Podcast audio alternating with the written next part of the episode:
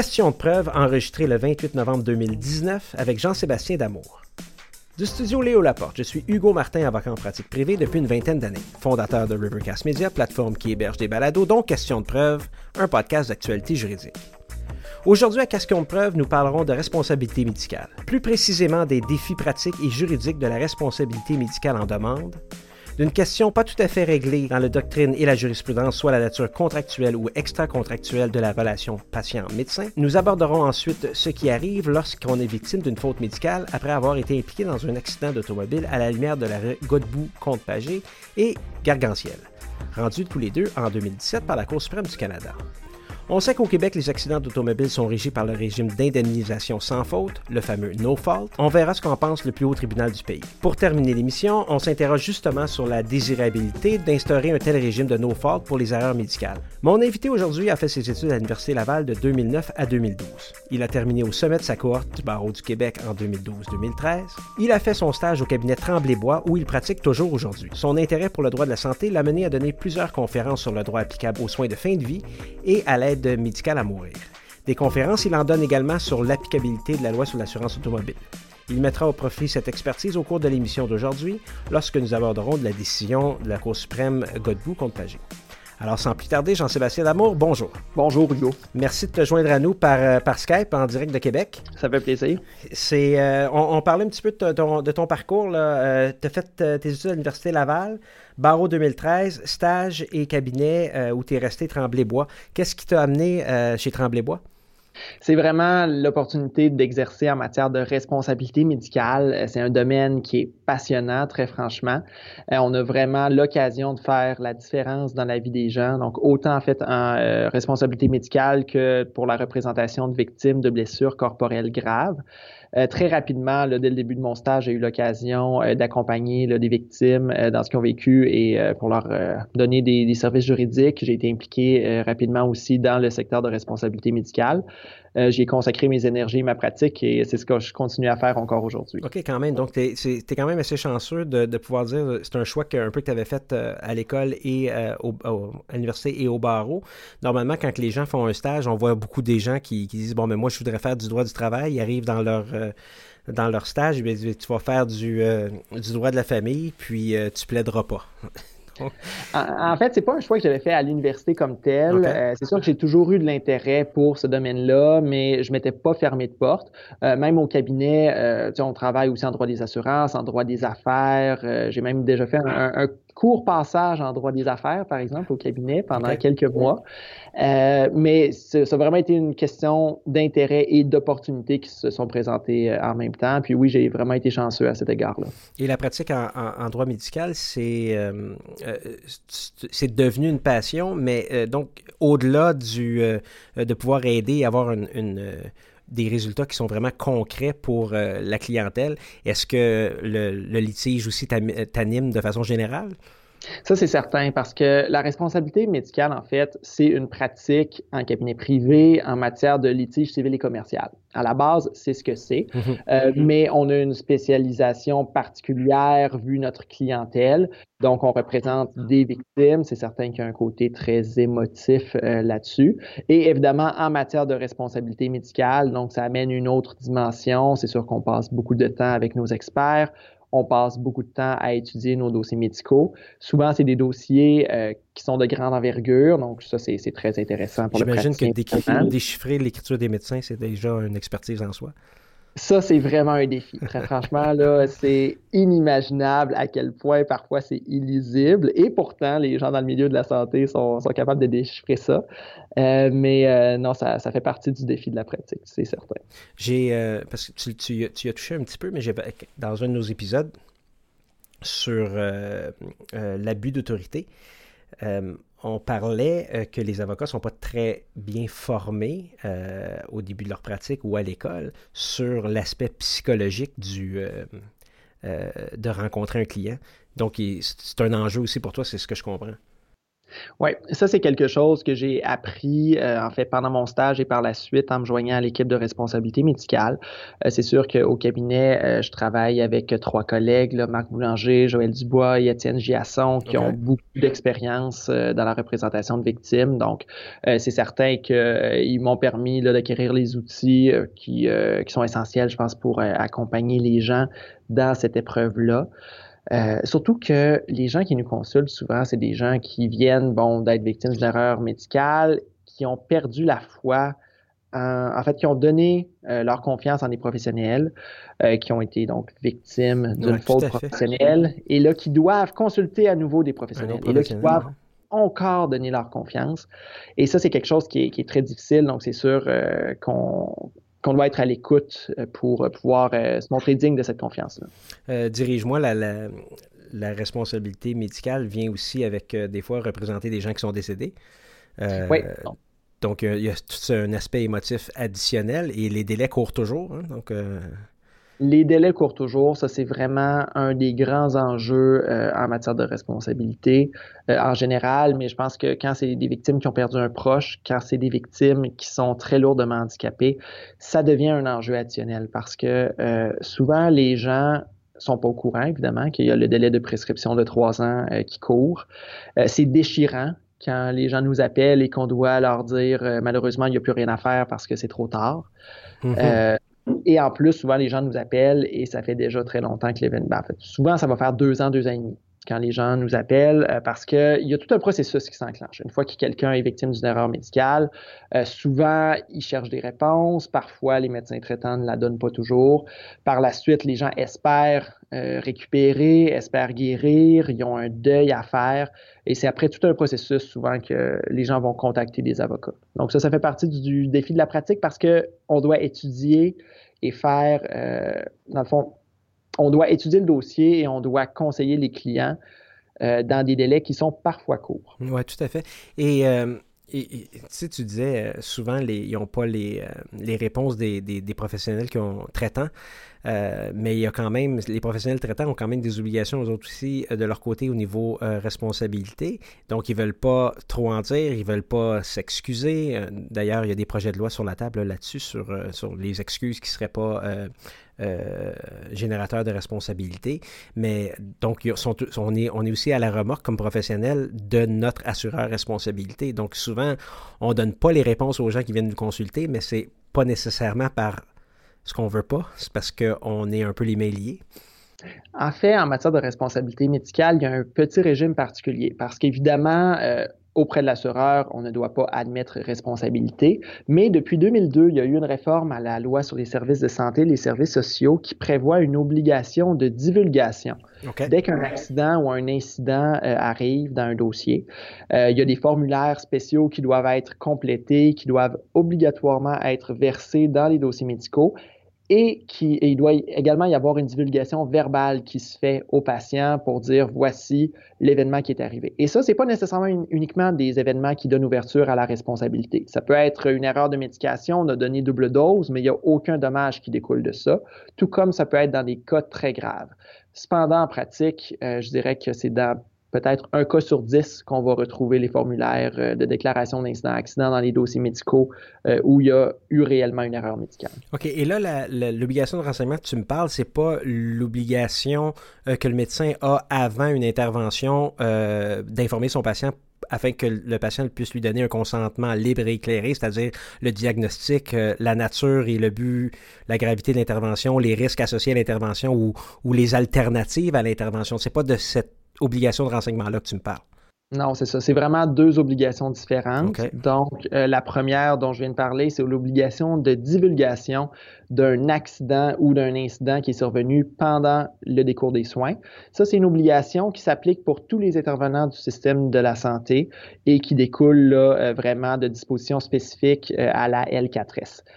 Sinon, obligation de renseignement du médecin, ça c'est une obligation qui découle du droit à l'intégrité de la personne. C'est-à-dire que toute personne est inviolable et aucun soin ne peut être apporté sans que le consentement libre et éclairé du patient ne soit donné. Donc, évidemment, le patient doit être libre de toute contrainte. C'est ce qu'on appelle le mm-hmm. consentement libre. Mais pour être éclairé, eh bien, il doit avoir été informé. Et c'est là qu'entre en jeu l'obligation d'information, l'obligation de renseignement du médecin. Donc, par exemple, le chirurgien euh, qui euh, va, euh, en fait, qui prévoit faire une chirurgie, va devoir renseigner son patient de, de, tous les risques prévisibles et même des risques très rares mais très graves. OK. J'ai trouvé sur le site pour l'ACPM, euh, l'avancement des soins de santé, l'obligation de divulgation. Alors, chers auditeurs, je vais m'assurer euh, que ce dont euh, Jean-Sébastien Damour nous parle aujourd'hui et les liens pertinents vont tous être disponibles sur le site web de rivercastmedia.com dans la section questions de preuve et évidemment dans les notes de l'épisode. Donc, ce que je dis, c'est l'obligation de divulgation que tu nous parles, c'est le processus par lequel le préjudice résultant de la prestation des soins de santé est communiqué au patient, à la famille du patient, ben, ou aux deux. C'est vraiment dans la loi sur les services de santé et les services sociaux. OK. Ah, c'est nouveau pour moi. J'imagine que c'est peut-être connu d'autres juristes, mais je pensais qu'il existait juste une obligation euh, en amont et non pas euh, en aval. Alors, c'est ça, il y a vraiment une obligation euh, de, de, renseignement. L'objectif, c'est qu'il y ait une transparence pour, pour les patients tout à fait. Je pense que ça fait, ça fait beaucoup de sens. Au terme de la loi au Québec, euh, la loi sur les, services de santé et les services sociaux, un incident, ça donne la, définition d'incident et ça dit euh, qu'est-ce qui est euh, l'obligation de, du professionnel concerné de divulguer le résultat inhabituel. C'est ça. Ça, cette obligation-là, c'est autant le médecin, le médecin résident, l'infirmière, le préposé, euh, même le commis administratif, hein, qui pourrait être, par exemple, témoin euh, d'une erreur si un examen n'a pas été versé dans le bon dossier, euh, si un résultat n'a pas été communiqué au médecin. Donc, même les erreurs de nature administrative doivent être divulguées au sens de la loi. C'est assez particulier parce que ça dit bien aussi que euh, à la suite d'un préjudice associé à la prestation des soins de santé, on demande aux, professionnels de santé de reconnaître euh, la situation inhabituelle, les faits, comprendre les prochaines étapes recommandées pour leurs soins, une expression sincère de préoccupation et de regret, et l'assurance que dans la mesure du possible, des mesures appropriées seront prises pour éviter la récurrence d'un tel événement. C'est quand même euh, des grandes obligations. Hein. Mais ici, au niveau, par exemple, de l'expression des regrets sincères, je pense qu'on est dans euh, justement la citation d'un document qui provient de l'Association canadienne de protection médicale, qui est euh, l'organisme qui assure la responsabilité des médecins, donc qui fait exact, aussi de la communication pour euh, limiter les risques des médecins. C'est sûr que l'expression de regret sincère, ça c'est pas une exigence de la loi, mais ça c'est reconnu en recherche que ça permet de, de, limiter les risques parce que je peux peut-être ajouter que dans notre cabinet, ça arrive très très souvent qu'il y a des gens qui viennent nous voir euh, puis, de façon assez évidente, euh, il n'y a pas matière à poursuite à en responsabilité médicale, mais pourtant, euh, l'équipe médicale a vraiment érigé un mur de silence autour des, des, patients. Puis les gens viennent nous voir uniquement parce qu'ils se posent des questions et parce qu'ils n'ont pas eu des réponses sur ce qui, ce qui leur est arrivé. Mmh. donc, c'est pour ça que souvent, le simple fait pour les patients de dire, en fait, le simple fait pour les médecins de dire aux patients qu'est-ce qui s'est passé, ça peut régler bien des choses. Et c'est d'ailleurs une étape qui est vraiment importante dans la compréhension, mais aussi pour, aux gens pour, pour passer à d'autres choses. Euh, se faire expliquer, bien comprendre et exprimer des regrets. Euh, il y a un projet de loi sur, sur les excuses. Hein. Euh, c'est le projet de loi 1096. La loi, et c'est un drôle, de, un drôle de type de loi, mais la loi visant à favoriser la justice participative en facilitant le recours à un mode de prévention et de règlement différent. C'est le quatre articles, le projet de loi. Et on parle, le, numéro 1, c'est la définition d'excuses. Et le paragraphe 2 ou l'article 2, ça nous dit, malgré toute disposition contraire, la présentation d'excuses en vertu de la présente loi ne constitue pas un aveu exprès ou implicite de faute ou de responsabilité et n'est pas admissible en preuve devant un tribunal pour établir la faute ou la responsabilité d'une personne. Et c'est un peu ça que je disais tantôt. Euh, il, faut, je pense qu'encore plus en responsabilité médicale, je pense que les gens veulent se faire dire euh, Je m'excuse, j'ai oublié un scalpel dans ton corps. C'est là où, je pense que c'est important et que ça ne soit pas nécessairement générateur de responsabilité. Mais ben, en fait, l'idée derrière ça, c'est d'éviter que euh, le patient puisse ensuite invoquer cette déclaration-là comme euh, un aveu extrajudiciaire.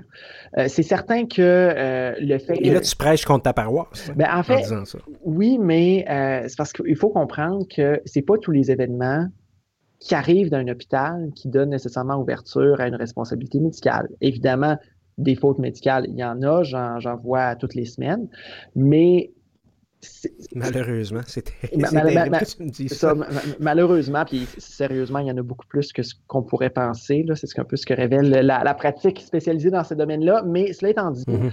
euh, il faut qu'il y ait de la place, je crois, pour que euh, les professionnels de la santé puissent présenter des excuses lorsque c'est nécessaire.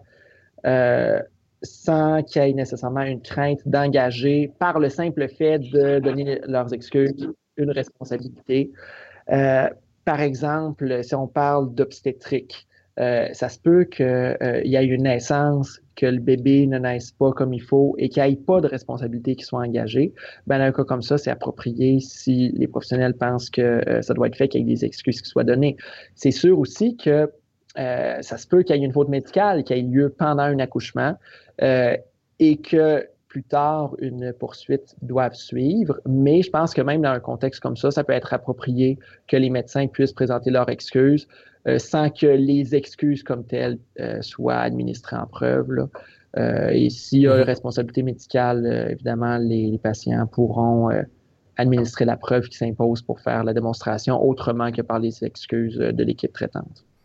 Alors, ça nous fait une bonne transition. Il y a des fois où il y a un cas qui clairement je vais dire le mot mérite, mais à défaut d'un autre mot, sont propices, disons, à une action en justice. Donc, il y a des défis pratiques et juridiques, évidemment, en responsabilité médicale en demande. Euh, dis-moi si je me trompe, c'est difficile de poursuivre un médecin. C'est quelque chose qui est très difficile, il faut être très bien préparé. En fait, avant d'intenter une réclamation, en fait, avant de présenter une réclamation en matière de responsabilité médicale, le secret, c'est de faire une enquête, une étude de faisabilité du dossier très poussée. Euh, et surtout d'obtenir des opinions d'experts préalablement à euh, la transmission d'une réclamation. C'est pas nécessairement une opinion d'expert qui va être finale, parce que bien entendu, on n'aura pas eu l'occasion d'interroger les défendeurs, mais il faut quand même euh, s'éclairer avec l'assistance de spécialistes.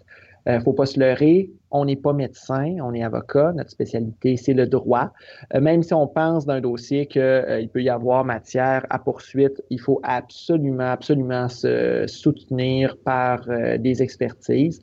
Et c'est ça le secret pour avoir une, une pratique qui a du succès, c'est vraiment de s'appuyer sur des opinions d'expertise avant de présenter une réclamation. Donc, les coûts d'une telle action sont, énormes assez rapidement. Euh, on s'entend que si on est dans un dossier de vice caché, je donne souvent cet exemple-là euh, dans le cadre du podcast, mais dans un dossier de vice caché, ben, c'est de la construction. On peut se figurer, euh, finalement, il y a de l'eau qui a coulé dans, dans, la fondation, il y a un problème de fondation. Maintenant, est-ce que c'est générateur de dommages? C'est une autre chose. Mais donc, il faut même évaluer l'acte médical qui a été fait et voir si ça, c'est peut-être générateur de dommages. Donc, c'est avant même de prendre l'action. Donc, il y a quand même des coûts importants euh, qui doivent être assumés par euh, la partie de demanderesse. C'est sûr que euh, le financement du dossier, c'est un défi. les frais d'expert, c'est un incontournable, que ce soit pour évaluer la faute ou la causalité. Une mm-hmm. parenthèse, parce que souvent, en matière de responsabilité médicale, la causalité peut être l'enjeu le plus important. Euh, particulièrement par exemple dans les euh, dossiers où des cancers sont diagnostiqués plus tard. Euh, souvent, la faute peut être assez évidente, mais l'enjeu, c'est plutôt de dire si le cancer avait été diagnostiqué plus tôt, qu'est-ce que ça aurait changé? Et ça, ça va demander des expertises très poussées en oncologie. Donc, ça pour dire que euh, oui, les expertises, c'est un enjeu. Le financement du dossier, c'est un enjeu. C'est pour ça que les avocats qui consacrent leur pratique en responsabilité médicale doivent faire preuve de créativité pour rendre leur service accessible, euh, pour évidemment être capable euh, de, de s'arranger pour que les victimes aient accès à la justice. Parce qu'il ne faut pas perdre de vue aussi que souvent, ce sont des victimes qui sont blessées très sérieusement. Donc, nécessairement, mhm. euh, souvent, ils ont une euh, capacité de revenu qui est très réduite, voire nulle. Hein. Des fois, c'est des gens qui travaillaient, même qui pouvaient avoir de très bons revenus, puis là, du jour au lendemain, ils sont complètement invalides. Et là, on leur dit, ben, il faut engager des experts. c'est très, très difficile.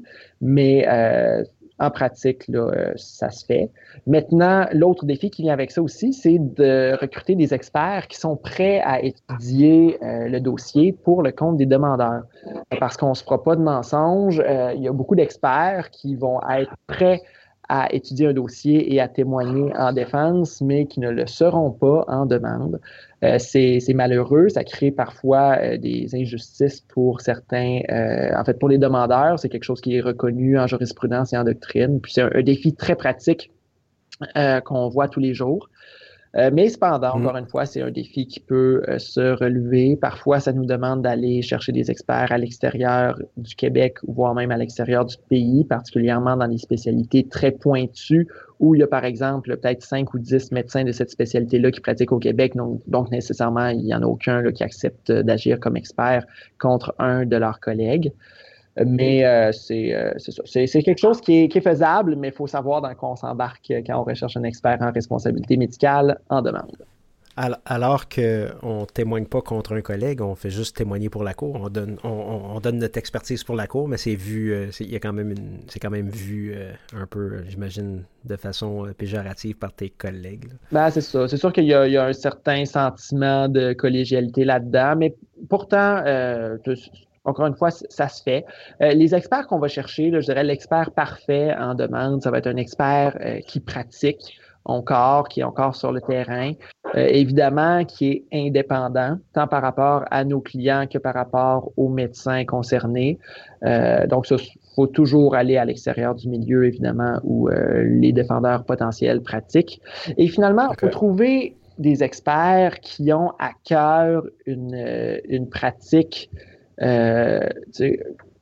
qui ont à cœur une pratique avec des bons standards. C'est-à-dire qu'il faut avoir des experts qui n'acceptent pas une pratique sous standard. Parfois, euh, on peut voir des, experts qui vont accepter des pratiques qui enseigneraient même pas eux-mêmes à leurs résidents, mais évidemment, euh, l'expert euh, qu'on va rechercher, c'est quelqu'un qui va être prêt euh, à aller de l'avant puis à expliquer voici l'état de la science, voici les standards et je suis prêt à dire que dans ce cas-ci, les standards n'ont pas été respectés. Et il faut le reconnaître, c'est quelque chose qui demande beaucoup de courage à ces experts-là euh, de venir euh, dire ça par écrit et de venir le dire à la Cour. tout à fait. je saute un peu sur d'autres questions que j'avais, mais puisqu'on est vraiment dans les expertises et tout ça, le nouveau code de procédure civile nous enseigne que les expertises doivent être communes. Est-ce que c'est commun? Dans ta pratique d'avoir des expertises communes? En responsabilité médicale, c'est particulier. Au niveau de la responsabilité comme telle, donc tant la faute que la causalité, les expertises communes ne sont pas indiquées dans ces dossiers-là euh, parce que, un, c'est le nœud du litige, mais aussi parce que, euh, justement, le demandeur va avoir obtenu ces expertises avant et va avoir fondé son recours sur ces expertises-là. Donc, si on vient imposer après coup une expertise commune sur la responsabilité, ben on vient un peu atteindre euh, au droit à la partie de se faire entendre parce que euh, on, euh, on lui on l'interdit de produire l'élément de preuve sur lequel il fonde son action. Cependant, c'est la critique, ouais, c'est la critique qui a été pratiquement unanime des avocats lorsque cette obligation-là a été a été euh, inséré dans le code de procédure civile, mais en même temps, euh, bon, je n'ai pas de responsabilité médicale, mais on vit avec aujourd'hui, puis dans certains dossiers, c'est tout à fait approprié. Vice caché, euh, évaluation d'entreprise, évaluation d'action, c'est tout à fait indiqué. Est-ce que vous avez de la difficulté quand vous faites votre protocole de l'instance à convaincre un juge que ça prend des, des, expertises distinctes? En pratique, ça va très bien. À ce niveau-là, on n'a pas, pas de problème, puis on a une très bonne collaboration de la défense. On, on s'entend bien là-dessus, puis je pense qu'il faut réaliser que dans des dossiers de ce type-là, où l'expertise et les notions médicales sont au cœur du litige, si on devait imposer une expertise commune sur la responsabilité, en fait, on viendrait pratiquement déléguer le rôle du tribunal à l'expert. tout à fait. Euh, cependant, euh, sur la question des dommages, euh, on a eu des très bonnes expériences où on a produit des expertises communes, par exemple en ergothérapie, en actuariat, pour l'évaluation des dommages. Ça, ça permet d'économiser de part et d'autre des frais importants. Ça permet aussi de circonscrire le débat. Euh, puis, on, travaille souvent dans des cas d'expertise commune, par exemple en actuariat, avec des scénarios différents en demande et en défense. Par exemple, si on a un scénario d'actualisation X en demande et un scénario Y en défense, bon, on va tout simplement demander au même expert d'effectuer les deux calculs. Euh, et au final, on est capable de réduire euh, substantiellement les coûts euh, en pratiquant de la sorte. Et ça, on a une belle collaboration de la part de la défense, que ce soit tant les représentants des médecins que les représentants des hôpitaux.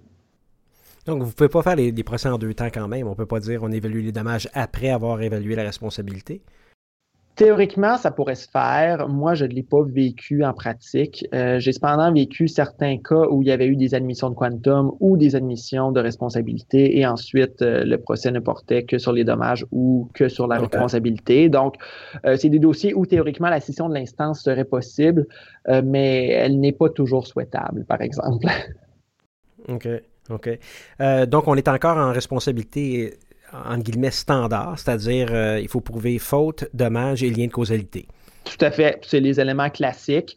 Il n'y a pas de. Euh, le standard pour le médecin, le standard pour l'infirmière, c'est le standard du professionnel prudent et diligent placé dans les mêmes circonstances. Évidemment, on se replace à l'époque. On doit faire attention aux à ce que nous permet le recul. Donc, on regarde le avec les, connaissances médicales de l'époque. C'est ça, avec les connaissances médicales de l'époque, avec les informations que le professionnel avait à ce moment-là. Est-ce qu'il s'est comporté de façon prudente et intelligente? Évidemment, c'est une obligation euh, de moyen, mais c'est pas une obligation d'être moyen. Hein? Donc, et quand même, le professionnel c'est une obligation de moyen pour le professionnel prudent et diligent. Ça, il faut jamais l'oublier. Donc, euh, l'obligation est quand même élevée. Alors, on revient euh, à, nos moutons originaux, c'est-à-dire c'est difficile de poursuivre un médecin. On en a parlé un petit peu. Selon les chiffres que j'ai retenus de l'Association canadienne de protection médicale, euh, cette association-là possède un fonds de réserve de 3,5 milliards de dollars. Et en 2018, sur 900 actions en justice en responsabilité médicale au Canada, 8 jugements seulement en faveur du demandeur. Euh, j'ai pris ça du rapport. Le, rapport sera disponible en ligne sur les, notes de l'épisode. Donc, il faut prouver la faute, euh, c'est une chose, mais le déséquilibre économique entre les parties est souvent très important et les expertises sont coûteuses. Donc, on part déjà avec un, une strike ou peut-être même deux. Tout à fait. Mais quand on regarde ces statistiques-là, ce qu'il faut garder à l'esprit cependant, c'est que euh, évidemment, euh, il y a des victoires qui sont obtenues par les plaideurs en demande lors des procès. Mais il faut garder à l'esprit qu'il euh, y a aussi des règlements qui interviennent. Et c'est là que souvent les victimes d'erreurs médicales vont obtenir compensation. Euh, quand on parle euh, justement de, l'état de la situation au Québec et au Canada, euh, on ne peut pas uniquement regarder la jurisprudence parce que sinon, c'est vrai qu'on se dirait, ben voyons, il y a presque personne ou il y a presque aucune victime d'erreur médicale qui va chercher une indemnisation, mais c'est pas vrai. C'est que c'est au stade du règlement ou préalablement au procès que la majorité des victimes sont indemnisées. Et les règlements, j'imagine, c'est pas mal toujours, ou même, j'imagine, euh, euh, uniquement euh, sans admission et confidentiel. Évidemment, il y a des clauses de confidentialité, donc je ne peux pas aller dans les détails pour les règlements, mais, mais c'est certain que c'est un c'est des règlements comme on retrouve dans des litiges civils et commerciaux. Je veux dire, une clause de confidentialité, c'est classique, même dans une quittance, par exemple, qui pourrait intervenir entre deux sociétés qui ont un litige purement commercial.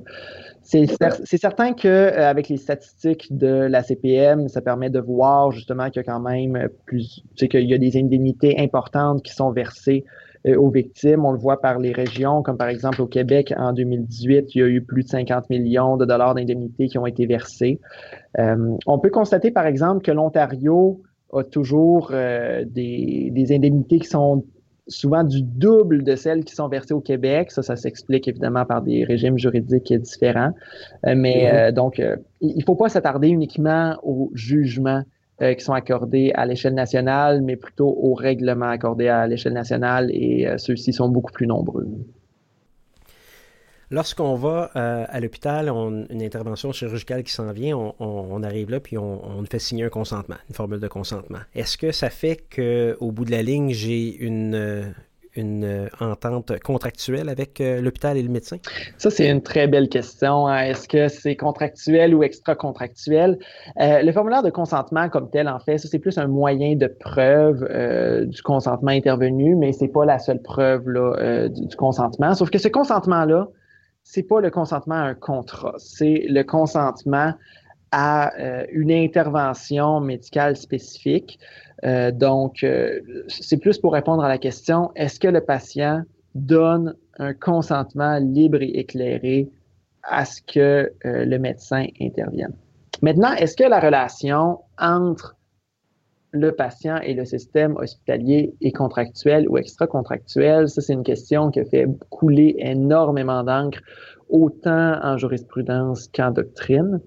Euh, oui, déjà en 1957, la Cour du banc de la Reine dans X contre Mellon euh, parlait déjà euh, de, de, cette, de cet là mais déjà donné un historique du, débat euh, qui existe. Euh, ensuite de ça, ben, la Cour d'appel s'est penchée là-dessus euh, en 89, en 2001, la Cour suprême en 78. Euh, donc, c'est quelque chose qui, euh, qui, a fait couler beaucoup d'encre, comme tu dis, mais est-ce que ça change quelque chose?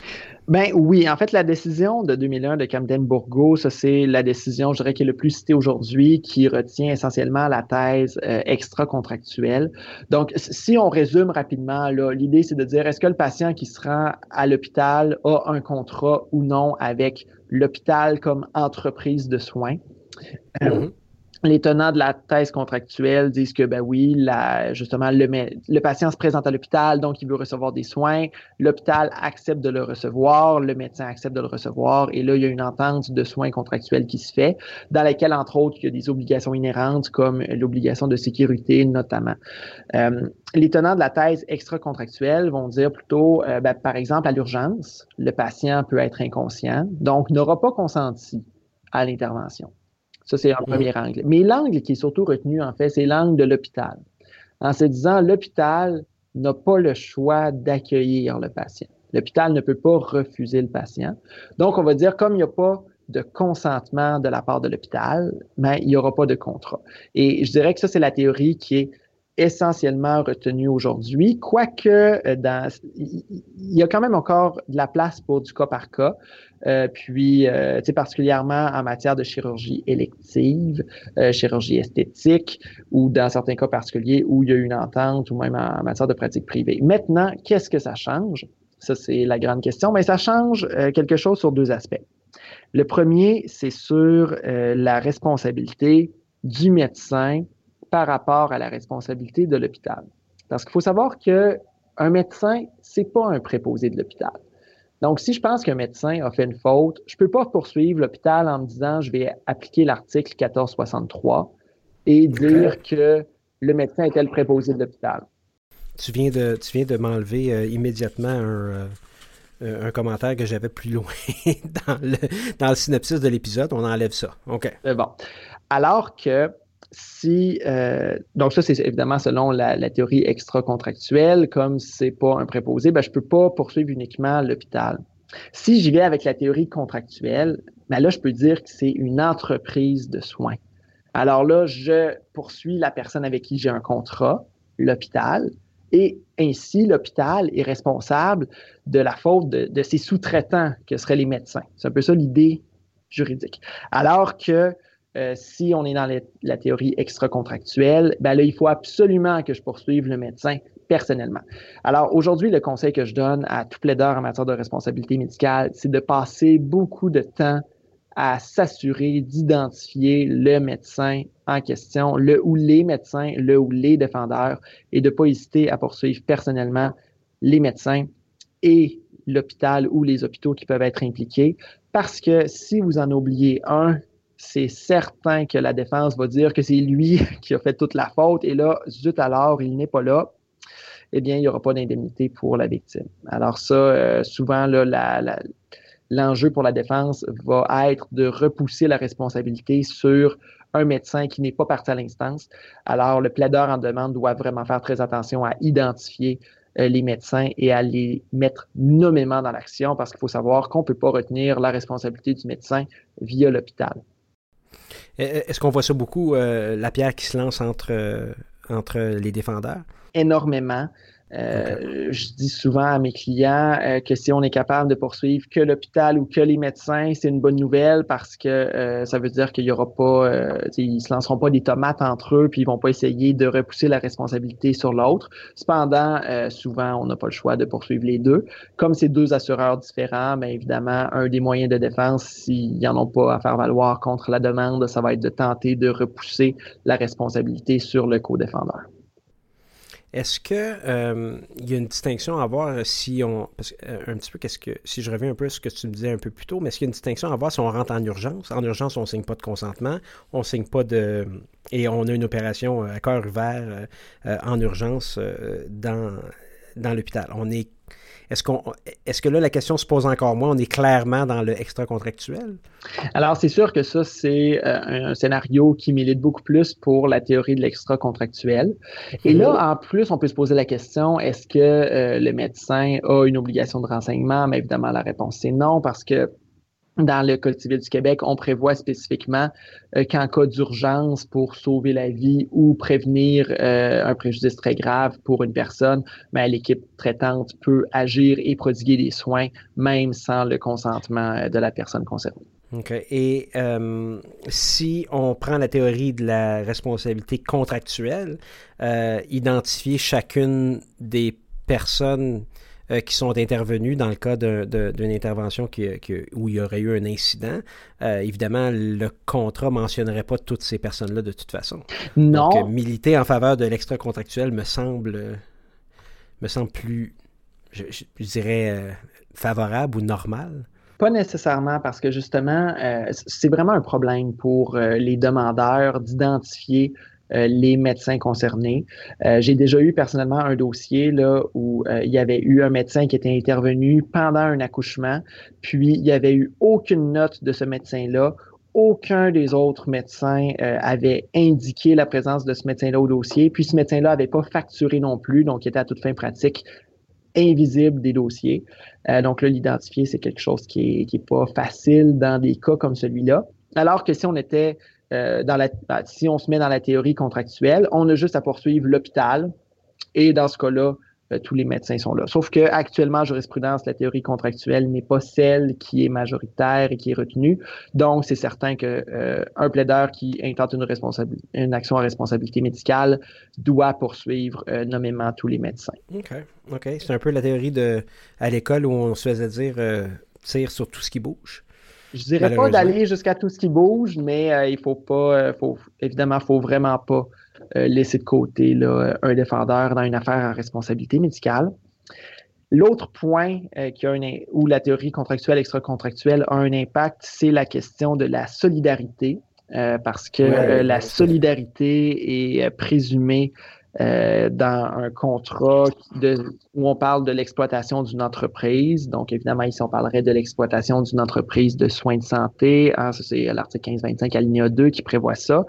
Quand on est en matière extra-contractuelle, ben là, c'est différent parce que là, il faut prouver la faute euh, des divers intervenants. Et euh, donc là, la, la, solidarité, en fait, doit s'appliquer via le jeu des articles 1526 et 1480. Donc, on se rappelle la notion de fait collectif fautif. C'est un régime où la solidarité est peut-être moins évidente, quoi qu'elle peut être obtenue. Il y a des euh, jugements à responsabilité médicale où euh, plusieurs médecins et l'hôpital ont été tenus responsables solidairement. Mais dans la théorie contractuelle, la solidarité est plus facile à obtenir qu'en matière extra-contractuelle. Donc, euh, Camden Bourgo a rien réglé à part de diriger les avocats en demande de poursuivre euh, tous ceux qui ont eu un, un, un lien avec euh, la demanderesse, la sûr. C'est sûr que ça a cet effet-là. Euh, cependant, il y a quand même certaines situations très précises où c'est clairement la situation, euh, la théorie contractuelle qui va s'appliquer. par exemple, un patient qui va se présenter pour avoir une chirurgie esthétique en cabinet privé. à mon avis, ça c'est clairement une situation où c'est le régime contractuel qui va trouver application. Tout à fait. Euh, au niveau des doctrines, euh, j'invite les auditeurs à, regarder. Il y a un commentaire qui a été rédigé en 2005 par Robert P. Coury. Le titre, c'est L'arrêt hôpital de l'enfant Jésus contre Camden Bourgo et le contrat hospitalier occulté, aventurisme ou évolution. Et c'est très intéressant à, faire le tour de cette doctrine-là. Donc, ceux que ça intéresse, je vais mettre le lien dans les notes de l'épisode. Maintenant qu'on sait euh, ce que ça change ou ce que ça change pas. On a d'autres situations où le juridique prend le dessus des dommages par les victimes, puis on parle de l'arrêt euh, Pagé contre Godbout. Même chose pour Gargantiel, où la Cour suprême s'est prononcée en même temps. Et encore une fois, c'est comme si le juridique avait pris le dessus sur les dommages ou, l'infortune des victimes, si je peux appeler ça comme ça, ou des demandresses. Quand on parle de l'arrêt Pagé contre Godbout, c'est on avait le problème à, à faire la distinction entre est-ce que devrait être indemnisé de façon médicale ou indemnisée par la loi sur l'assurance automobile, puisqu'il euh, y avait quelqu'un qui avait été blessé suite à un accident d'auto. Mais en fait, cet arrêt-là, c'est un arrêt qui a un impact assez important en matière de responsabilité médicale. Euh, la question qui se posait, c'est que dans un cas où un accident automobile survient et que par la suite, à l'hôpital, il y a une erreur médicale distincte qui cause un dommage distinct, est-ce que euh, cette euh, erreur médicale-là est considérée comme étant un accident automobile au sens de la loi? Euh, la réponse de la Cour suprême, c'est oui. je dois avouer que j'ai été assez surpris de lire cette décision-là. L'idée, c'est que la Cour dit que la causalité au sens de la loi sur l'assurance auto, c'est une causalité sui generis, donc qui est plus large que la causalité traditionnelle au sens de 1457 du Code civil notamment. Euh, l'impact que ça a, bien sûr, c'est que la loi sur l'assurance auto prohibe les recours contre toute personne responsable. Alors, la victime d'une erreur médicale postérieure à un accident d'auto n'a pas de recours contre les médecins. Euh, et ça, c'est vraiment contre-intuitif. Côté un peu plus positif, c'est de dire que euh, les conséquences de la faute médicale vont être couvertes par la Société d'assurance automobile du Québec. Cependant, les indemnités qui peuvent être obtenues de la SAC sont euh, très minimes par rapport à ce qui peut être obtenu via un recours de droit commun. Euh, donc, dans un cas comme ça, une victime se retrouve généralement fortement sous-indemnisée par l'application du raisonnement qui a été euh, retenu par la Cour suprême dans ces affaires-là. Euh, Gargantiel a été, euh, l'affaire Gargantiel a été réglée en même temps. Est-ce que tu nous parlais un peu des, des faits qui sont un peu plus, peut-être, disons, intéressants que dans, dans le dossier Godbout contre Pagé? Ouais, ben en fait, c'est des faits qui sont intéressants, mais Gargantiel, je trouve que c'est quand même très imagé. dans Gargantiel, en fait, c'est une affaire où il y a une victime d'un accident automobile qui est éjectée de son véhicule. En fait, en fait la, la, victime se ramasse dans le fossé. Puis, euh, son véhicule était doté d'un système OnStar, donc qui appelait automatiquement les services d'urgence. Euh, les policiers se sont rendus sur place, mais euh, n'ont pas vu le véhicule. il y a eu bon des commentaires des policiers qui ont été amenés sur les lieux, qui ont été mis en preuve, comme quoi ils disent bon ben le système OnStar ça marche pas. Puis bref, les policiers ont décidé de retourner euh, en fait, de, s'en aller et euh, sans faire de recherche plus approfondie et n'ont pas vu M. Gargantiel euh, qui était qui, était à l'extérieur. C'est un accident d'auto qui s'est passé en plein hiver. M. Gargantiel a été retrouvé là, je ne me rappelle pas si c'est le lendemain ou le surlendemain, mais en tout cas très longtemps plus tard. et là, il a dû être amputé parce qu'il souffert d'engelure très sévère. Alors là, la question qui se posait, c'est de dire, ben, est-ce que les dommages causés directement par le délai d'intervention euh, causé par la faute des policiers. Euh, tenant pour acquis qu'il y a une faute. Il n'y avait pas de débat ici sur la responsabilité. C'est vraiment si on prend pour acquis qu'il y a une faute, est-ce que euh, qu'il y a un recours qui est ouvert? et c'est ça, la réponse de la Cour suprême a été de dire non, que la faute des policiers subséquente a été considérée comme étant un accident automobile au sens de la loi. Hmm. La juge Côté a, fait part de sa dissidence dans le. Euh, c'était la seule, d'ailleurs, qui était dissidente euh, dans euh, le dispositif du jugement de la Cour suprême du Canada. Et c'est le juge Wagner qui a écrit pour la majorité. Donc, il y avait quand même un, grand un grand poids qui a été donné là, sur la, décision majoritaire. Euh, et la juge, la juge Côté a vraiment fait euh, le lien entre les affaires Godbout, euh, ou la différence, pardon, la distinction entre l'affaire Godbout et l'affaire Gargantiel. Mais elle a quand même soulevé plusieurs limites au niveau de la façon que la loi été libellée, au niveau, bon, on parlait un petit peu de l'affaire Rossi aussi. Est-ce que tu penses qu'on pourrait faire du chemin dans le futur avec la incidence de la juge Côté si on faisait quelques amendements législatifs? Ben, moi, personnellement, euh, si je dois faire mon éditorial, je dirais que je suis beaucoup plus en accord avec la dissidence de la juge côté qu'avec euh, la décision majoritaire. Ce que j'ai trouvé le plus intéressant, en fait, euh, avec la dissidence, c'est toute la revue de l'intention législative lorsque la loi sur l'assurance automobile a été adoptée en 1978. Donc, il y a vraiment une étude qui a été faite pour se demander, bon, qu'est-ce qui va être couvert par la loi? Qu'est-ce qu'on veut protéger? C'est quoi le risque qu'on veut assuré. Parce que là, il faut garder à l'esprit, quand on parle par exemple d'une erreur médicale, mais ben, les médecins payent des primes d'assurance pour protéger leur responsabilité. Alors que là, on vient imposer les conséquences d'une faute euh, qui est causée par une erreur médicale aux usagers de la route qui paient euh, des prestations euh, à la SAC, en fait, qui payent des, des primes d'assurance à la SAC via l'immatriculation, etc., et les permis de conduire. Euh, donc, il, y a vraiment une question de se dire, ben, c'est qu'est-ce que le législateur voulait couvrir? Euh, moi, personnellement, je suis persuadé qu'il ne désirait pas couvrir des erreurs médicales qui euh, surviennent postérieurement. C'est ce que la juge Côté relève de son analyse des débats parlementaires de l'époque. Mais malheureusement, la juge Côté, hein, sa dissidence est aussi longue que l'opinion majoritaire. Mais elle a quand même dû faire une grande gymnastique intellectuelle et légale elle a dû aller à l'intention du législateur, a dû utiliser la loi d'interprétation, elle a parlé de la loi des accidents de travail et des maladies professionnelles, elle a cité plusieurs arrêts. Donc, elle a dû faire une, grande gymnastique intellectuelle pour euh, citer sa dissidence, alors que, euh, je dois dire que je suis un peu d'accord avec toi, ça me semble pas euh, que la loi sur l'assurance automobile voulait prévoir des erreurs médicales qui venaient subséquemment à un accident de la route.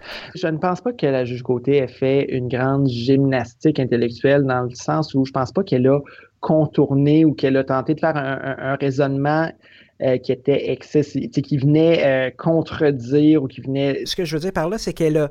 Il me semble que. Euh, je suis un peu d'accord avec toi. Il semble que c'est d'une évidence que la loi sur l'assurance automobile visait pas à couvrir ce type d'événement-là, mais alors que ça lui a pris elle aussi 80 paragraphes pour le dire. Euh, c'est plus dans ce sens-là. Et ça. Puis là-dessus, je suis d'accord, mais évidemment, il faut se placer euh, dans la situation où je crois qu'elle savait bien sûr qu'elle était dissidente. Euh, je pense qu'elle a fait énormément de travail pour soutenir sa position. Puis je crois que c'est un, travail qui est très utile. Pour ma part, je trouve que l'élargissement de la notion de la causalité euh, de, la loi sur, de l'assurance automobile pour englober euh, des erreurs médicales pourrait plus facilement être qualifié de, gymnastique juridique euh, parce que je trouve que c'est quand même contraire au bon sens de dire qu'une erreur médicale devient un accident automobile. Mais je pense qu'on a voulu protéger, disons, un régime public d'assurance pour favoriser euh, l'application de ce régime-là pour des gens qui ont peut-être pas de moyens ou tu me parlais tout à l'heure euh, les, médecins sont assurés ça sert un peu à ça. Ben la population québécoise est assurée ça sert un peu à ça aussi. Je me fais un peu l'avocat du diable mais j'ai l'impression que c'est un peu ça que la majorité a essayé de dire écoute on va élargir le plus possible l'application du régime public. Je comprends mais c'est qu'il faut pas perdre de vue que les indemnités qui sont octroyées sont beaucoup plus réduites et qu'ainsi on sous-indemnise une victime. Je suis d'accord, oui, tout à fait. Mais évidemment, c'est du cas par cas. Et malheureusement, on a vu récemment que la loi sur l'assurance automobile s'applique aussi pour quelqu'un qui se fait mal au dos en déneigeant sa voiture. quelque chose comme ça. Si je me souviens bien, j'ai vu ça passer dans, euh, dans la jurisprudence. Ah, tout à fait. C'est sûr qu'on demeure euh, avec l'idée d'une interprétation large et libérale d'une loi sociale.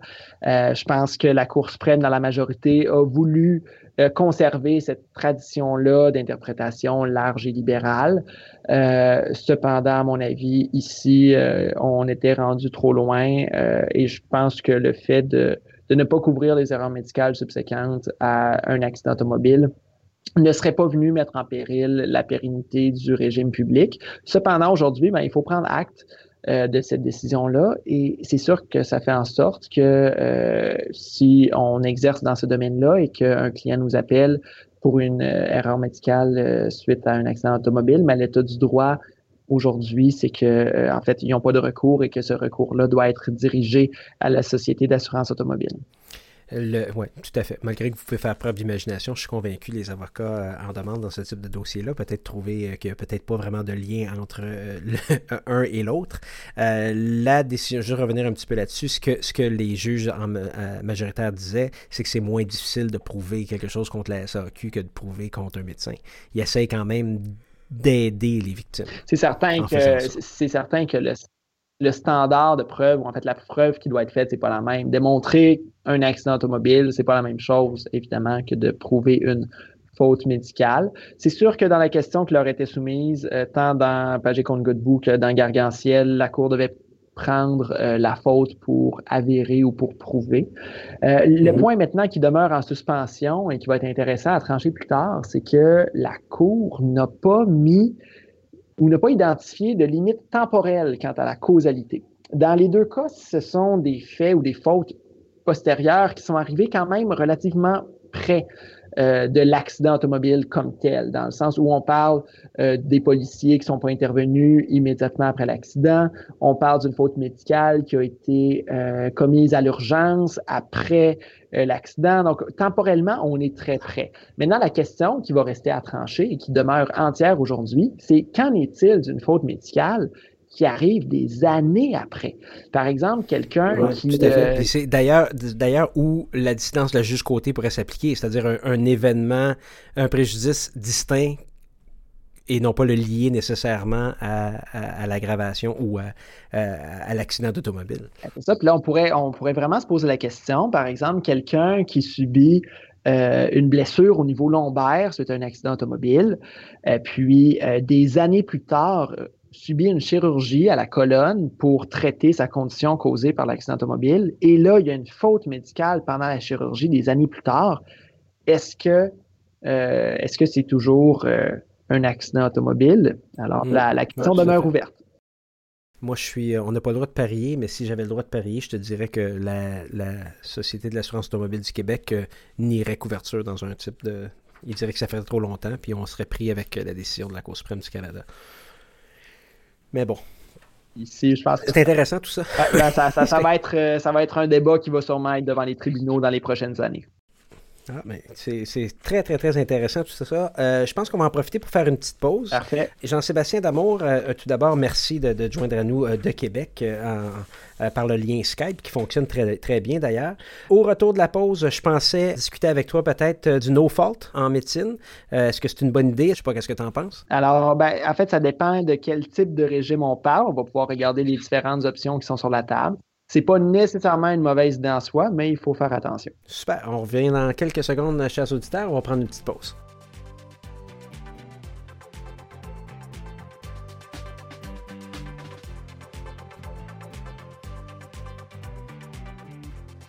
Chers auditeurs, le podcast Question de preuve, produit et réalisé par Rivercast Media, est une nouvelle façon de suivre différents sujets du domaine juridique dans l'ère du numérique, faire avancer la pratique du droit et faciliter l'accès à la justice. Les avantages de ce format audio sont nombreux, la facilité d'accès et d'écoute, une disponibilité en tout temps des sujets variés et pointus, une flexibilité de l'apprentissage pour un auditoire ciblé et engagé. Les épisodes de questions de preuve sont reconnus comme activités de formation continue par le Barreau du Québec et la Chambre des notaires du Québec.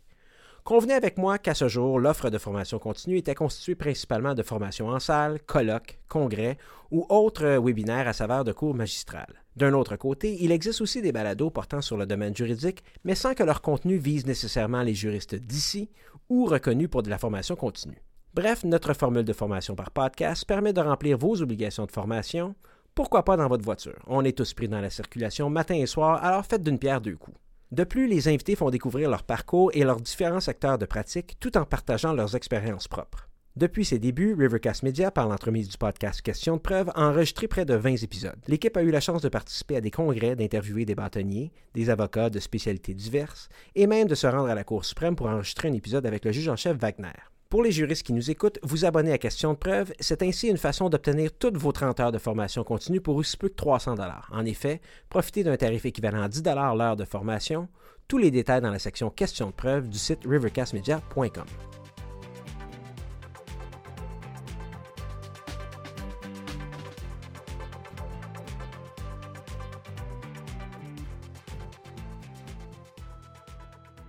Alors, chers auditeurs, nous sommes de retour avec euh, Jean-Sébastien Damour qui pratique euh, presque exclusivement en responsabilité médicale et nous avons eu un excellent entretien durant la première euh, partie de l'épisode sur la responsabilité contractuelle ou extra-contractuelle d'un débat en responsabilité médicale. On a parlé des défis pratiques et juridiques en responsabilité médicale en demande, puisque c'est de ça qu'on parle aujourd'hui. Puis évidemment, on s'est un peu questionné sur euh, euh, l'affaire Godbout la Cour suprême du Canada et de ses impacts sur un type de pratique. Maintenant, Jean-Sébastien Damour, j'aimerais ça que tu nous entretiennes un petit peu sur l'idée euh, qui est véhiculée. On a même un article de la presse, euh, écoute, de l'année passée, euh, sur le, fait d'instaurer un système no fault. Le Collège des médecins réclamait ça d'ailleurs en septembre. Cette, cette, année même, je crois, Hugo. Peut-être que je me trompe. tu as tout à fait raison, James. On parle du 12 septembre 2019, là, où Katia Gagnon de la presse parlait de ça. Je comprends, Jean-Sébastien Damour, que tu as certainement un intérêt euh, à ce que le no-fault n'existe pas, mais on peut quand même en parler, à savoir si euh, c'est une bonne ou une mauvaise idée. Ben, tout à fait. Puis en fait, je dirais que la question qu'on doit se demander par la mise en place d'un système d'indemnisation sans égard à la faute, c'est qu'est-ce qu'on recherche? Est-ce qu'on recherche une meilleure indemnisation du patient? Et évidemment, moi, je peux être que pour ça. Ou est-ce qu'on recherche plutôt d'empêcher les poursuites euh, en responsabilité médicale. Et si c'est ça l'objectif, ben là, il faut se poser plus de questions parce que ça peut mener à une sous-indemnisation importante euh, au niveau justement des victimes d'erreurs médicales. Le secrétaire du Collège des médecins, Yves Robert, dit que pour lui, cette mesure-là, c'est la suite logique de leur obligation qu'ils ont de rapporter du registre des incidents et des accidents. Et cette simple nouvelle statistique-là, le fait qu'on rapporte tout ça, on va pouvoir avoir des données euh, plus claires et à partir de ce moment-là, on pourrait euh, avoir un genre de régime euh, d'indemnisation. c'est pas mauvais comme raisonnement c'est un bon raisonnement qui se tient en théorie. Cependant, ça, c'est le genre de raisonnement parfois euh, qui euh, me fait sourciller parce que en pratique, on voit que les, euh, les événements ou les erreurs médicales ne sont pas toutes déclarées. personnellement, dans les dossiers, même qui font l'objet de règlements hors cours ou qui font l'objet de règlements favorables devant les tribunaux, c'est extrêmement fréquent de voir des dossiers où l'accident ou l'incident n'a pas été déclaré. Alors, par exemple, si on dit que on conditionne ou en fait, c'est une condition d'application du régime d'indemnisation sans égard à la faute qu'il y ait eu euh, déclaration par les membres euh, du personnel soignant, mais c'est sûr que là, euh, ça ne sera pas du tout toutes les victimes qui vont être couvertes parce que malheureusement, cette déclaration-là ne se retrouve pas dans tous les dossiers. En fait, la question qu'il faut se poser pour une, euh, un régime d'indemnisation sans égard à la faute, c'est est-ce qu'on laisse la si je peux t'interrompre, Si je peux t'interrompre, Jean-Sébastien, je te garantis que si le régime d'indemnisation sans égard à la faute est, est, euh, est, instauré au Québec, je te garantis qu'il va y avoir la, le, les statistiques de déclaration, les taux de déclaration vont augmenter en flèche. Tu n'auras jamais ce problème-là à partir de maintenant. Ben, c'est sûr que les taux vont augmenter. Cependant, que se passe-t-il? S'il n'y a pas eu de déclaration, bien sûrement que dans un cas comme ça, il y aurait un régime, ou en tout cas, je, souhaiterais qu'il y ait euh, un recours qui soit prévu, bien sûr, pour que la victime puisse euh, contester une absence de déclaration. OK. OK. Le régime du no-fault existe déjà pour euh, les vaccins? Tout à fait. Alors ça, c'est un régime qui pourrait être, en fait, ça pourrait être intéressant de mettre un régime euh, de ce type-là en place parce qu'il faut garder à l'esprit que euh, l'indemnisation des victimes de la vaccination, c'est euh, une indemnisation qui ne vient pas porter atteinte au droit de la victime d'intenter une procédure judiciaire, contrairement, par exemple, au régime qui existe en matière d'accident automobile. Donc, une victime de vaccination qui euh, ferait appel au régime d'indemnisation sans égard à la faute conserve son action pour l'excédent euh, si jamais, bien sûr, elle est capable de démontrer une faute. Là, la difficulté pour les vaccins, c'est la raison pour laquelle on a mis en place ce régime-là, c'est que c'est extrêmement difficile pour la victime de prouver une faute, euh, particulièrement dans la mesure où généralement ces fautes-là se retrouveraient au niveau des compagnies pharmaceutiques qui, euh, qui manufacturent un vaccin, ou encore mm-hmm ou encore à l'absence totale de faute, hein, parce qu'on sait que la vaccination euh, comporte certains risques qui sont très rares, mais euh, quand on vaccine une population complète, ben, c'est certain qu'il euh, y aura survenance de ces risques très rares. Alors l'idée derrière ça, c'est qu'on a décidé en tant que société de, de prévoir un régime qui permet de protéger euh, ceux qui ont eu euh, des, euh, des, réactions indésirables, même en l'absence de preuve de faute. Cependant. Oui, vas-y, vas-y, continue, excuse-moi. Cependant. Cependant, je trouve aussi que ce régime-là permet de démontrer les limites d'un régime de no-fault. Parce que là, on peut se poser la question, quelles sont les statistiques de ce régime-là. Puis, depuis la création du régime, qui existe depuis 1988, il y a eu 281, 281 réclamations qui ont été présentées, mais il y a eu uniquement 51 dossiers dans lesquels une indemnisation a, ont été octroyées. Donc, on parle de 18,15% des dossiers qui ont fait l'objet d'une indemnisation. Alors là, on peut se demander ben, pourquoi, parce que là, on est dans un régime sans égard à la faute, ça ne devrait pas être trop dur de prouver la faute.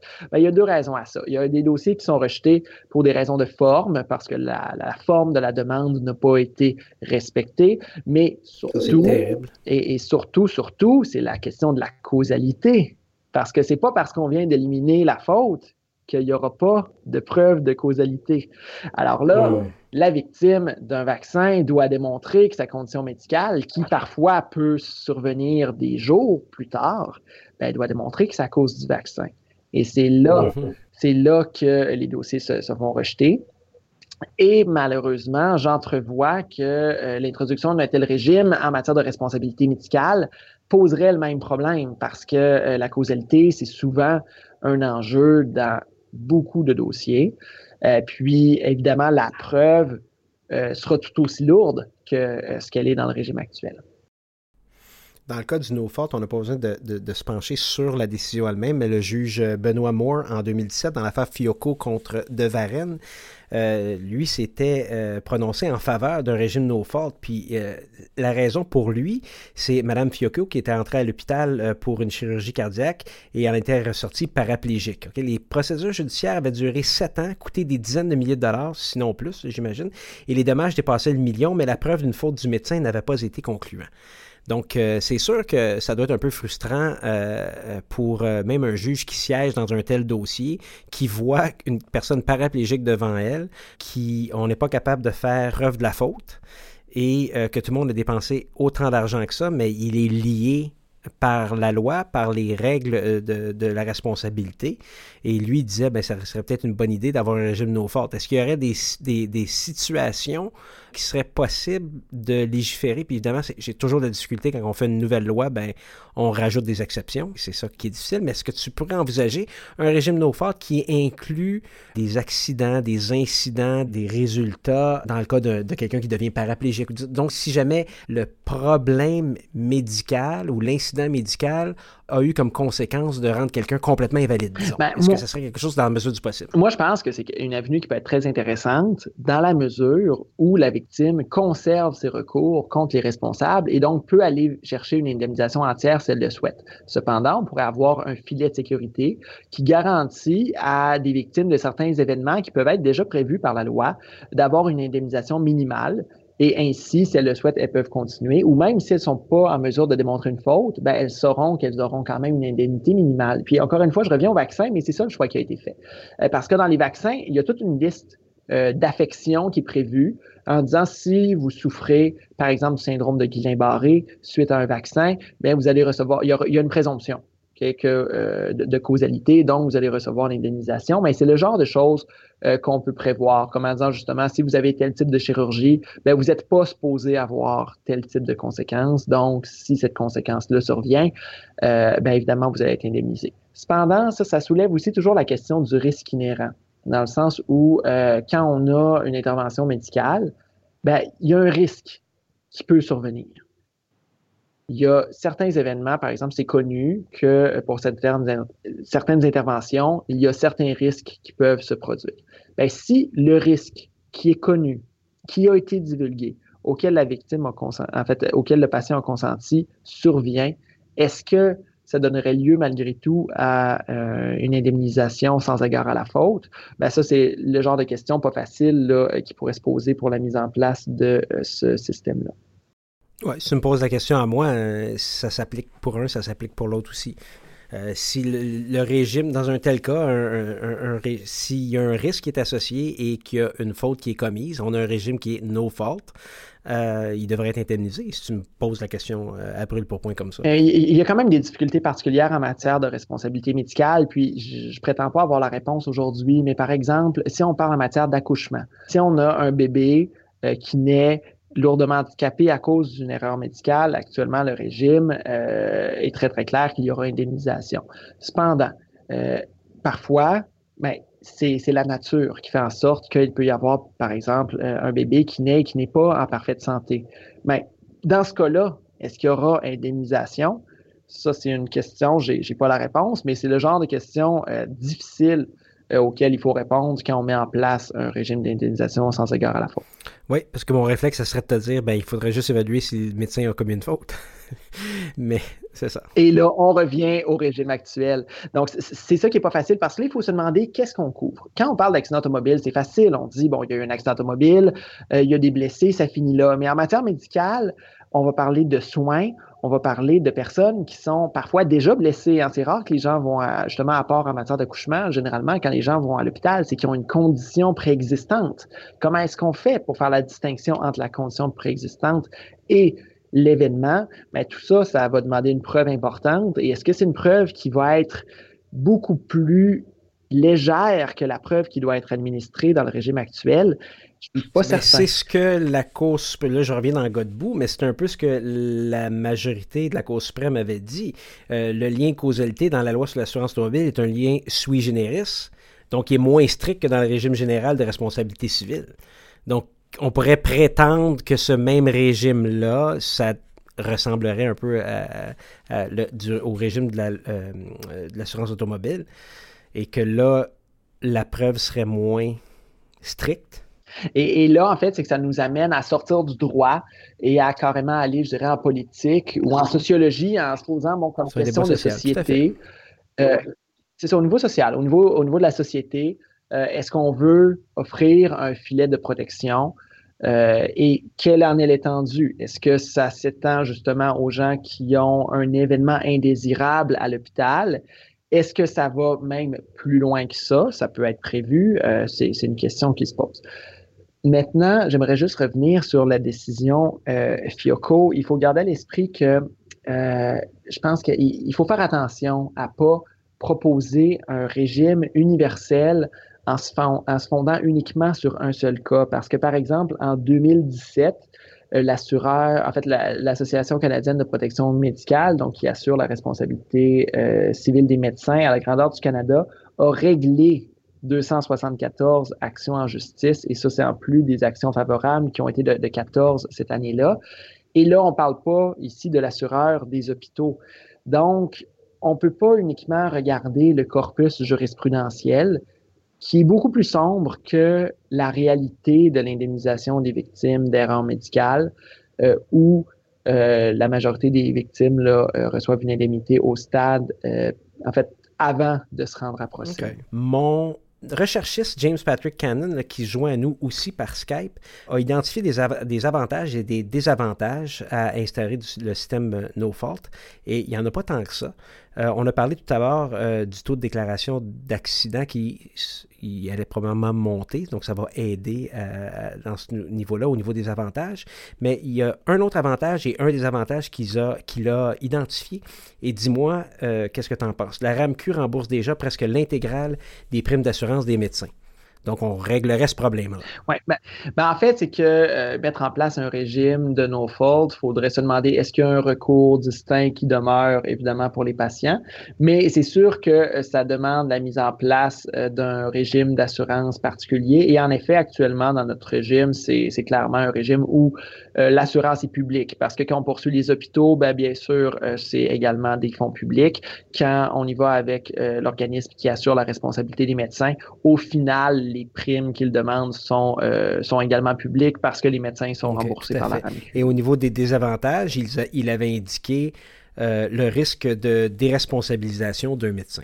Alors ça, c'est un, risque, un, risque qui est réel, mais c'est un risque qu'on retrouve également en matière d'accident automobile. Cependant, je dirais que pour la déresponsabilisation du médecin, c'est comment je dirais, c'est que ça arrive, c'est très très rare euh, dans nos dossiers de responsabilité médicale euh, où il y a eu une faute mhm. intentionnelle. Ça, ça, arrive très rarement que le médecin a voulu le résultat. Euh, je pense que généralement, les médecins quand même veulent le meilleur pour leurs patients, mais parfois il y a négligence qui entraîne responsabilité, évidemment sans que cette négligence-là soit intentionnelle.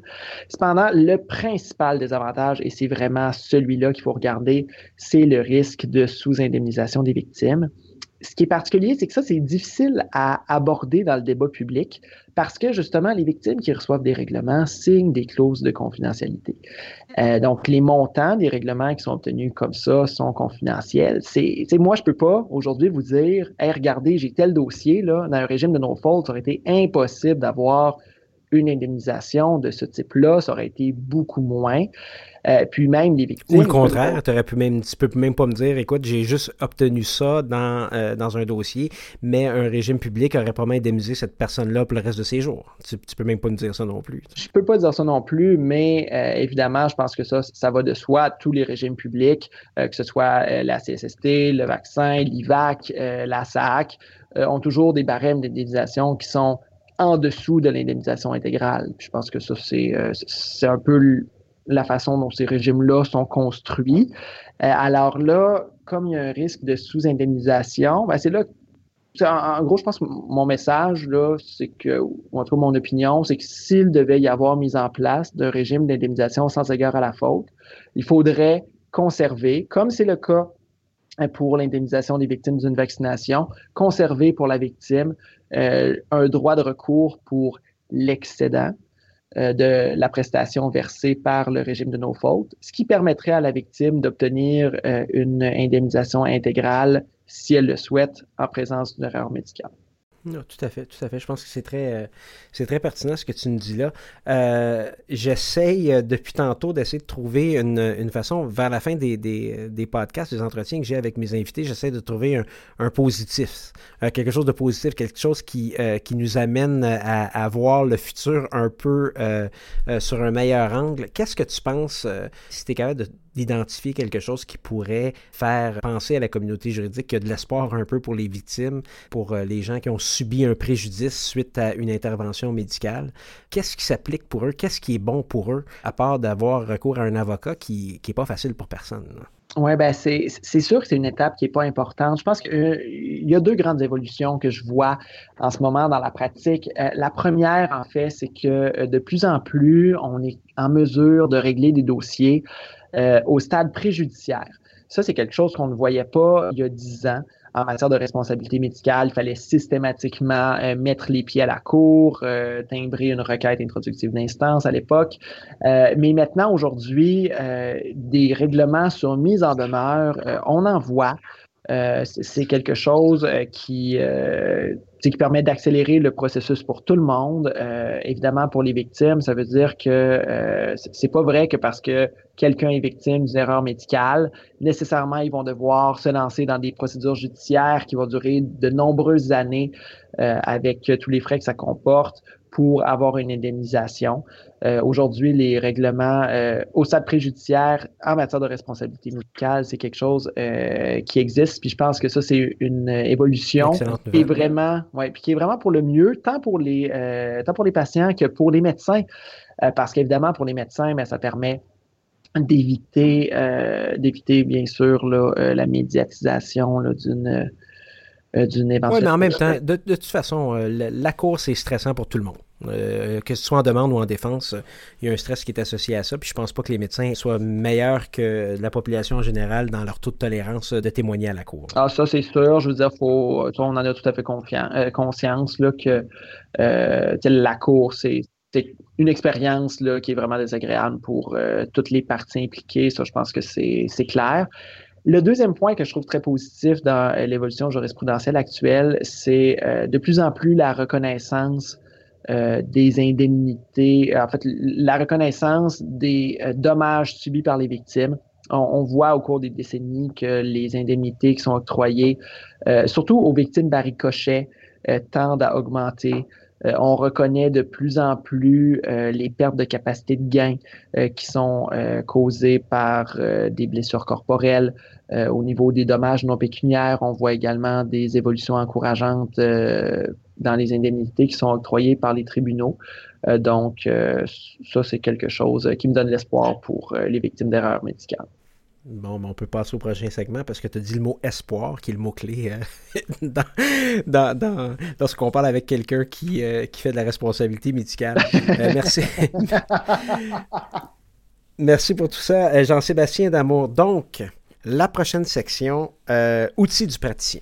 Alors, on en a parlé un petit peu euh, avant l'épisode quand j'envoie les synopsis. Ce que je demande à mes, euh, à mes invités, toujours, euh, c'est de nous faire part d'un outil, d'un item, euh, d'une application, d'un ouvrage, d'une façon de vivre, n'importe quoi qui est incontournable euh, dans votre vie professionnelle. Moi, j'arrive à en trouver un à tous les épisodes. des fois, ce pas des choses qui sont incontournables, mais toi, tu n'as pas le choix de nous dire qu'est-ce qui est important et absolument primordial dans ta vie professionnelle. En fait, en matière de responsabilité médicale, ce qui est incontournable, c'est d'avoir un solide réseau d'experts. C'est grâce à eux qu'on enquête sur nos dossiers, c'est grâce à eux qu'on plaide nos causes, c'est grâce à eux qu'on gagne nos causes, qu'on parvient à un règlement. Euh, c'est eux qui nous guident tout au long de l'affaire. Euh, et ça, c'est quelque chose qui est très, très précieux. Euh, c'est certain que c'est un travail de longue haleine, être en mesure de recruter un expert en demande, mais mm-hmm. c'est vraiment avec ces contacts-là et avec les relations qu'on bâtit avec eux qu'on est capable ensuite de travailler pour obtenir le meilleur résultat possible pour nos clients. Je veux dire que c'est. Euh, euh, je suis toujours impressionné par euh, ce que mes invités nous, me donnent comme outil du praticien et c'est excellent. Tout à fait. Entretenir un réseau d'experts qui peuvent appuyer les avocats en responsabilité médicale, je pense que c'est tout à fait intéressant et évidemment incontournable dans ta vie professionnelle. Alors, moi, de mon côté, aujourd'hui, euh, ce n'est pas nécessairement un incontournable dans ma vie professionnelle, mais euh, je pense que c'est quelque chose qui vaut la peine d'être discuté puis d'être partagé. Il s'agit du Canadian Journal of Law and Justice, la revue canadienne de droit et justice. C'est une toute nouvelle revue, libre accès, révisée par les pairs et dirigée par des étudiants, euh, qui reconnaît l'importance de promouvoir le travail des chercheurs et des universitaires canadiens et celui des artistes établi et émergent. Alors, euh, un peu le lien entre le droit et les arts. La revue offre une plateforme pour favoriser le dialogue tant au sein du pays qu'à l'étranger sur les enjeux liés à la justice pénale. Euh, la revue comble une lacune dans les études internationales en engageant d'importantes discussions sur le droit pénal et la justice pénale propre au contexte canadien. C'est un journal qui répond à la nécessité de mettre de l'avant et de poursuivre la discussion sur l'intersection de groupes marginalisés. Euh, vous savez, euh, tout le monde qui écoute le podcast, c'est quelque chose qui m'intéresse beaucoup. Et de notre système de justice pénale qui ne peut pas être bien comprise que du point de vue interdisciplinaire. Donc, si on veut bien comprendre le système pénal canadien ou même à l'international, euh, il faut le voir d'une façon interdisciplinaire, c'est-à-dire le droit, la justice, la criminologie, les libertés civiles, les arts et la culture. Donc, tout ça a un impact sur euh, le système pénal et euh, la revue essaie de faire de, de, partager ces points de vue-là. Euh, la revue propose également une plateforme bilingue inclusive pour la diffusion d'articles académiques. Donc, euh, on n'a qu'à soumettre des textes qui sont euh, dans le dans le créneau de la revue. On peut même soumettre une œuvre d'art. Et si vous regardez la revue en ligne, je vais mettre le lien, c'est cjli-rcjd.com. Vous allez voir, vous avez accès à la revue et c'est une excellente façon de partager et de reprendre aussi euh, du, de l'information euh, sur le régime pénal, soit du, point de vue juridique que du, euh, du, point de vue artistique. La revue est financée par la chaire Catherine A. Pearson sur la société civile et les politiques publiques et, est publiée de manière indépendante. Le conseil consultatif compte des chercheurs de partout au Canada. La première édition, comme je vous dis, elle est disponible en ligne, mais il est aussi possible de commander une édition limitée physique pour 40 dollars. Je vous la suggère. Ça vaut la peine si seulement pour l'expérience des articles et la beauté des œuvres d'art qui y sont contenues.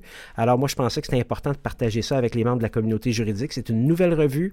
Euh, elle n'est pas très bien connue encore, mais allez juste voir en ligne et je vous garantis qu'avec la qualité des articles et avec la qualité des œuvres d'art qui y sont contenues, vous allez vouloir acheter la version physique euh, sans, sans aucun, aucun autre questionnement.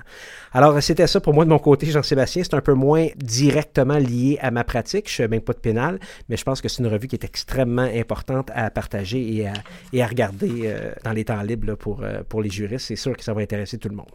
Ah, c'est certain. Projet à venir de ton côté, euh, conférences, enseignements, livres, etc. Qu'est-ce que tu as à partager avec nous?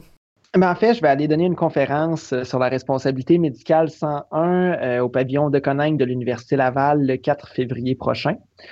Donc, c'est la, prochaine occasion. C'est ouvert à tous?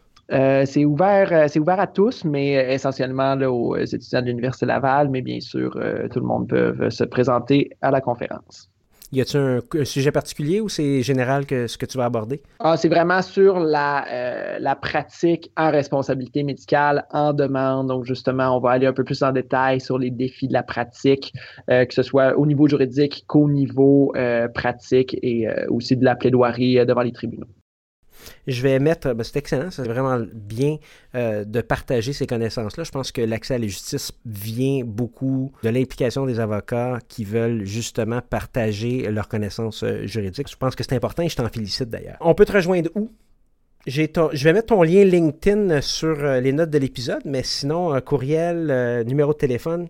Le plus simple pour me joindre, c'est toujours au bureau, donc au téléphone 88 658 9966. Sinon, par courriel jsdamour, D-A-M-O-U-R-S, à commercial tremblesbois.ca.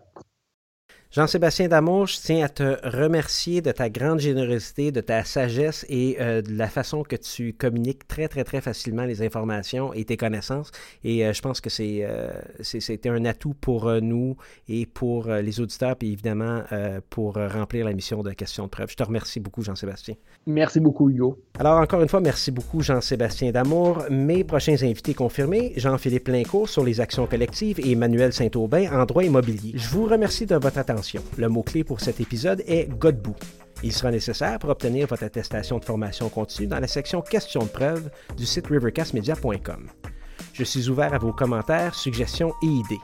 Contactez-moi pour venir discuter de sujets qui vous concernent, qui vous tiennent à cœur, qui font avancer la pratique du droit et qui favorisent l'accès à la justice.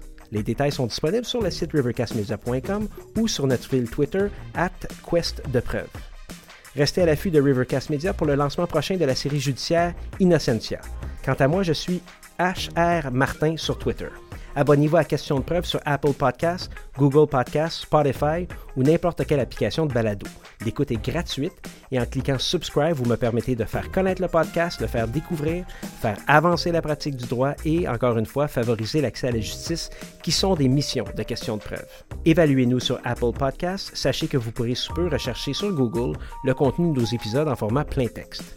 Restez à l'écoute des prochains épisodes, nous allons accueillir d'autres invités de marque. Idée originale, animation, réalisation et montage, Hugo Martin. La musique et les clips audio sont de René Gagnon. À l'équipement audio, Sergio Travaglione de Musique Red One. À la recherche, James Patrick Cannon. À la gestion, au marketing et à la direction générale, Constance Saint-Pierre. Ce podcast est une production Rivercast Media SA et rappelez-vous, tout est question de preuve.